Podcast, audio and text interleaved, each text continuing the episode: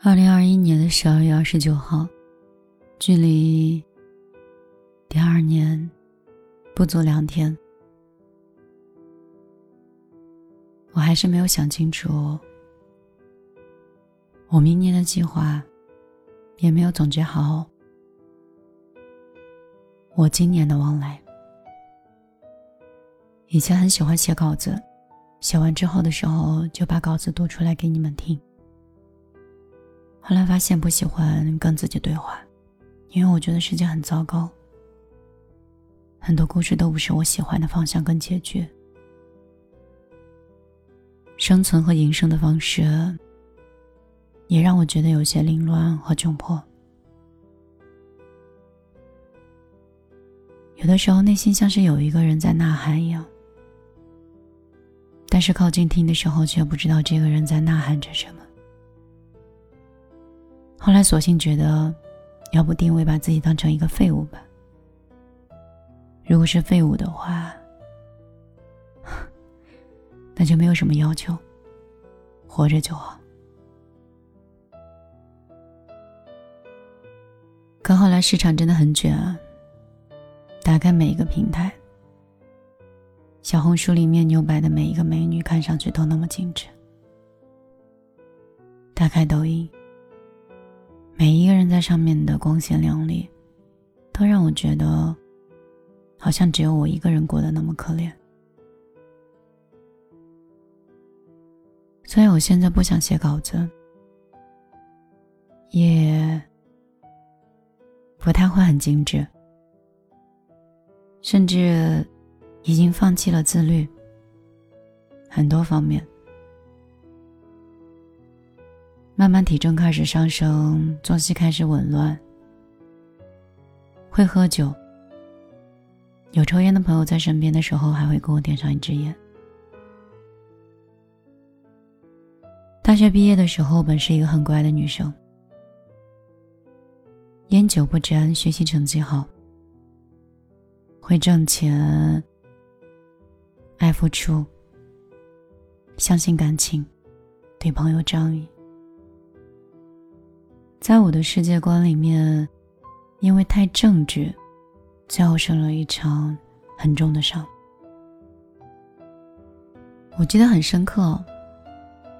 我一个朋友很聪明，但年龄比我小很多，大概二十出头。他跟我说，人总是会对自己的记忆很深刻的地方印象很深，所以他当时说的那句话。也刚好可能是戳到了我的痛点。听说米粒，你有天会受伤的，因为你三观太正，你是没有问题的，但是别人有。而后就发生了一件很重要的事情，也是我人生的一个转折。我以前总是把挣钱的方式和工作的方向当成人生的转折，后来发现，在情感的。创伤上面，才是人长大和觉悟的某个瞬间。那个瞬间是，米莉，因为你够好，所以他才会这样努力的骗了你四年。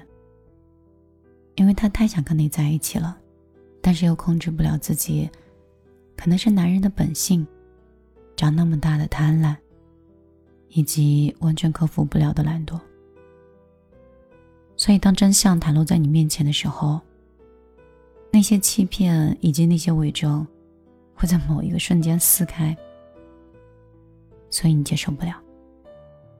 所以有一半在我分手之后的声音是：大姐已经够好了，一个男人用了四年的时间，一直隐瞒欺骗。不想把自己另外一面给你看，而是让你对爱情这充满幻想。他也很辛苦的，像我们，男人连骗都不会骗，连哄都不会哄。而另外一个声音说：“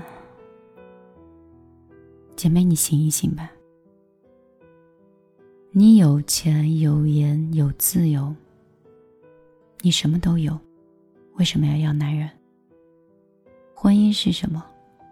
婚姻就像是我现在跟我老公在一起，工资拿回来以后对半，两个人共同抚养孩子，共同支撑房贷车贷。我需要他给予我钱，他需要我给予他生活。这是一种非常等价的价值交换，我们彼此都牵制对方，也彼此没有自由。但是如果我跟你一样，可以作为一个经济相对自由的人，我一定不会结婚。其实对我冲击的从来都不是爱情的分手，也不是一个人的离开。分手的时候我很怨恨。甚至非常极端，也有对世界绝望之后的痛苦。我想过很多极端的方法去报复，也想过用真实的东西想毁掉，毁掉自己，也毁掉对方。那种决裂感，特别像同归于尽一样。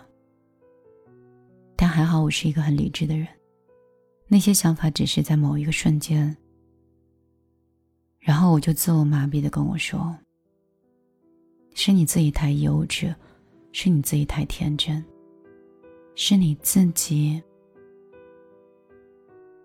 根本不懂人性。爱上的是一个你想象中的人，和你想象中舒适的世界，而现实并非如此。”我又进入了一段很长的自我麻痹的状态。我跟我自己说，无论发生任何事情和任何人，都不可以改变原有美好的轨迹。哪怕这个世界上的人和这个世界上的事都没有你想象中那么美好，你也不能改变。原来的那个你，所以以前我们老说不忘初心，不忘初衷，大概就是说我们在经历很多离经叛道，或者是经历过很多嗯非常颠破三观的事情的时候，你还能恢复到你的初衷，保持你的状态。依然去满足你的憧憬跟幻想，再过那个小时候的眼睛里的世界的你。我不知道我讲的是不是复杂了，还是说懂的人就自然听懂了。生活的万物其实原本就应该很简单，水就是用来解渴的，饭就是用来充饥的。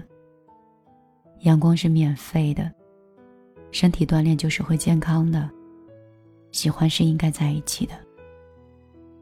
经常争吵，感觉到痛苦，应该选择分开的。那些那么简单的事情，却被人类变得复杂了，被我们做到复杂了。是欲望，是占有，是情绪。是情绪主导了这些，所以我们要做情绪的主人，而不是做情绪的奴隶。我不想晚上阴谋，我也不想因为一段关系患得患失，我不想因为愤怒而去做一些极端的事情。我不喜欢太复杂的关系，感情里我也拥挤不了三个人。如果我跟一个人相处的时候，这个人没有达到我的底线的要求和硬件的条件，其实就应该立即停止相处。嗯，我的计划跟我的生活大概又是回归到我现在说的这个样子，所以我现在生活很美好，也很平静。猫狗在家中是有点不太祥和。金渐层的猫和柯基的狗撞到一起掉毛，家里就是一场毛发大战。感情里面也来过很多人，但是一直在减少我的社交，也看到消息不愿意回复，也不愿意聊天，说的每一句话都显得那么礼貌。每一句话都很得体，所以跟我聊天的人觉得我很高冷。说到高冷这件事儿，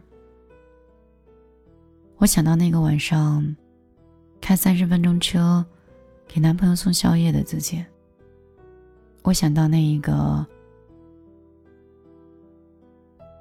敏感、心细又笑起来很甜的自己。对感情的在乎，对人情绪的捕捉，那个时候是真的很爱呢，还是那个时候的我真的很单纯？所以，如果按总结的话，那个时候就应该是我的青春吧。懂爱人，也有被人爱，精神独立，生活独立。有想法，有平静，得到了我人生想得到的东西，也经历了那个阶段该经历的过程。如果当初不是那么忙，早点结婚，我可能是大数据百分之五十里面的其中一个离婚率的人吧。后来分手的时候，他跟我说。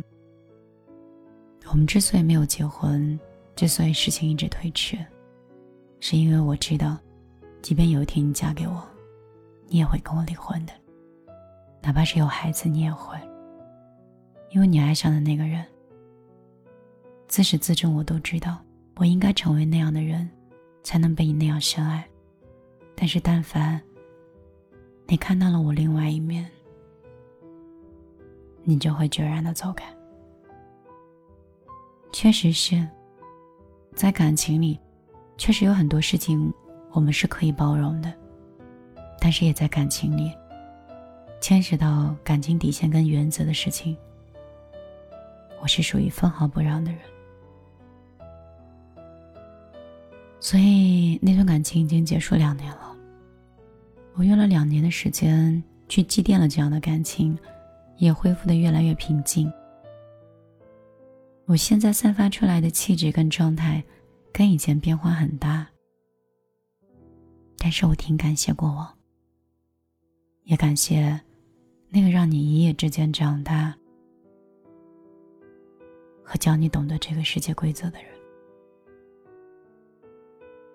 之前的时候刷抖音，那上面说，不要去感谢那个伤害你、让你理解这个世界的人。因为他们不配，但是你要感谢那些过往，因为他们让你成长。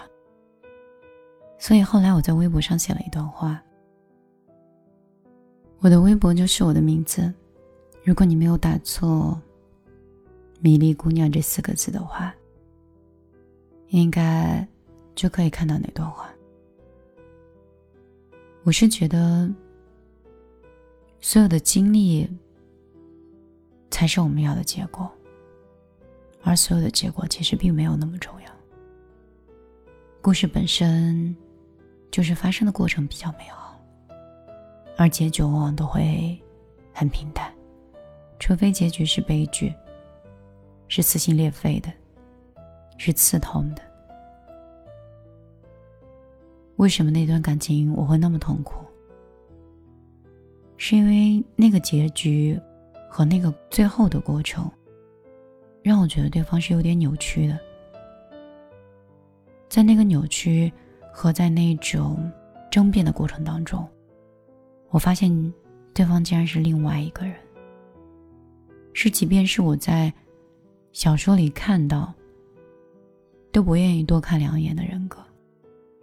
在那个瞬间，我才发现人的多面性、隐蔽性。果然是太阳和人性是不能直视的。后来我请他吃了一顿饭，在杭州的桂屿山房，只是想找一个很幽静的环境。当时因为疫情，几乎也没有什么人。我记得很安静，我看上去很平静，可是心脏当时都是要炸裂了。我现在想起来，那个时候疼痛是有感情的存在，但是也有很大一部分是价值观的细碎。我那个时候跟他说：“没关系的。”还是很感谢这四年来，你对我的照顾，和我们感情在一起所经历的所有的愉快。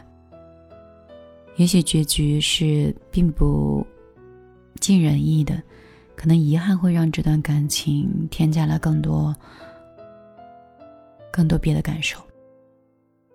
他的意思，我们还可以做朋友吗？他还是愿意像以前一样。陪伴我，照顾我，只是换成了朋友的身份。他也希望我可以用这种方式，能减少他对我的愧疚感。我说，我原谅过往你做过的一些事情，也接受了有些事情是不可逆转的事实。只不过，你坦白的有点晚。或者，换一句话说，你的坦白和告诉我的这些事情，是到我快发现的时候你才告诉我，也是迫不得已的选择。感情里面的诚信，确实，无论是婚姻和爱情，两个人都没有办法做到透明，但是原则性的东西，还是应该坦诚。比如说大病，嗯，比如说两个人要在一起之后彼此的经济情况，嗯，比如说在开始一段感情的时候，要跟上一段感情做好结束，这些应该都是原则性问题，所以。那段感情结束的时候，我发现你对自己要求你是什么样的人，会惯性想成对方也是什么样的人，所以你想象对方很干净。他跟我说，他从认识我的时候，我就是一个很坦荡的女孩，很飒，说一是一，说二是二，做事雷厉风行，执行能力强，韧性也强。逻辑能力好，口才也好。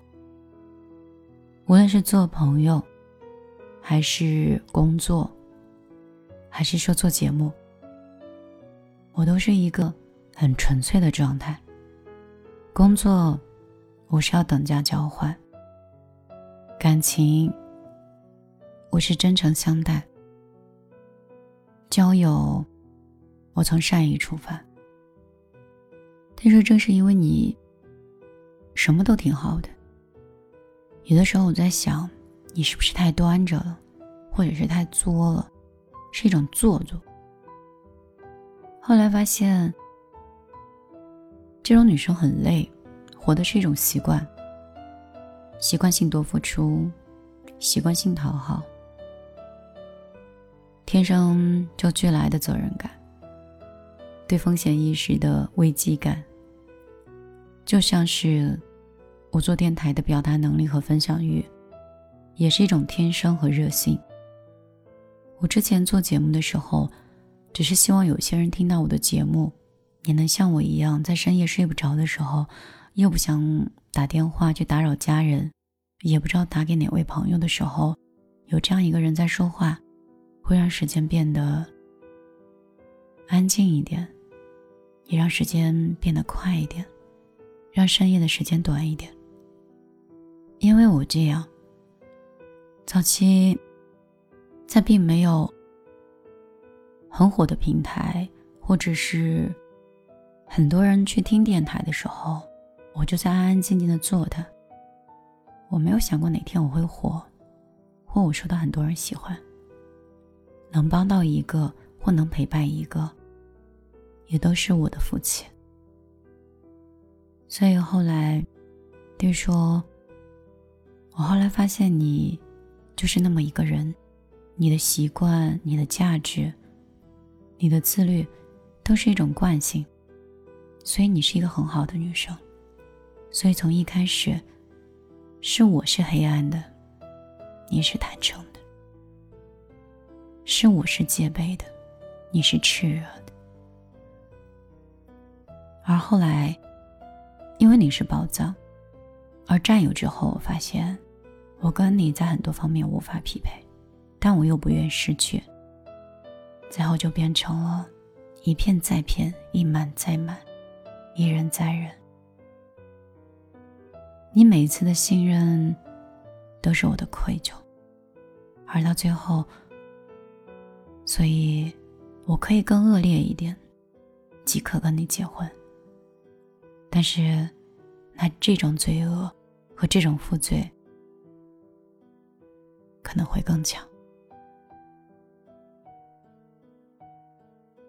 所以我的那段感情很虐心。四年画上一个句号。感谢爱过，也感谢欺骗和隐瞒。感谢人生教诲。感谢我来杭州的第五年，我已经开始学会自己生活。我已经从以前年收入三十万的要求里，已经翻了很多倍。也过上了我自己想过的生活。我做不了一个成功的商人，因为金钱不是我终极的追求。我也没有办法做成特别好的什么美妆，或者是带货的达人，因为我对物质有的时候的需求，并没有我想象中那么大。我对名牌奢侈。对很多东西，我都觉得那是一种束缚。我对心灵、对内心、对那些简单的、天然的东西的追求，可能才是我最想要的。我知道什么是粉丝，所以我知道你们都不是。你们应该是我的朋友。能听进去我这些话的人都是我的朋友。粉丝是什么？有些人火的在某一个瞬间，要流量的某个瞬间，我都觉得有些好笑，就像是欲戴其冠必承其重一样。水亦能载舟，也能负重。捧你的是这些人，摔你的也是，踩你的是。毁掉你的也是，而成就你的也是。所以，嗯，自省、自律、克制、隐忍、包容和保持内心的原有自己的模样，而无关对方是否是真的喜欢自己。做好自己就好了，我是这样想。我以前总想是给大家一顿解释，我为什么会分手。后来才发现，如果我一直解释的话，就把你们看得太重要了。因为毕竟在这段感情里，我才是受伤最重的人。但也感谢这段感情真的受的这顿伤。让我可以更好的感受那些受伤的人，感同身受和共情那些并没有很快乐的人。因为这份伤，我应该更添加一些温柔、包容，还有理解。如果我以前是一个理直气壮，但是还有几分道理的女生的话，现在。我可能是一个有界限、有边界、冷漠中又充满柔情的人。我不会轻易的对谁打开一段我的感情，不会再无条件的付出。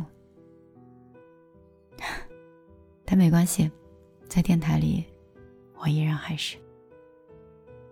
好像时间讲的有点久了，都害怕公号上传上传不了。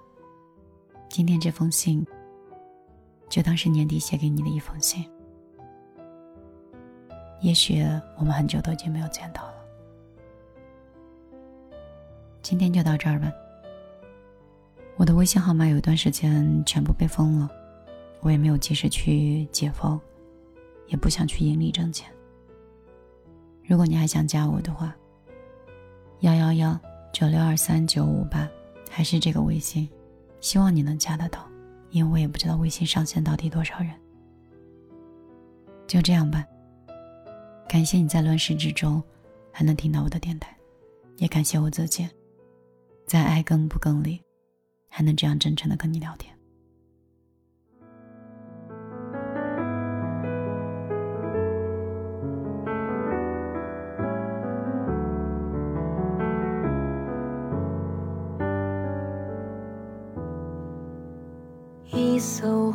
悠悠的船未必能靠岸，可路过它的陶烂都成为港湾。如果说漂泊是种习惯，落脚却太难，谁能吹动它的帆，让它半路转个弯？等的人来的姗姗，才令你期盼。如果美好都遗憾，那么谁还要完满？就让每位淋湿的旅伴陪你走一段，在微风拂面的傍晚，并着肩抬头看。那遥远的星群像是。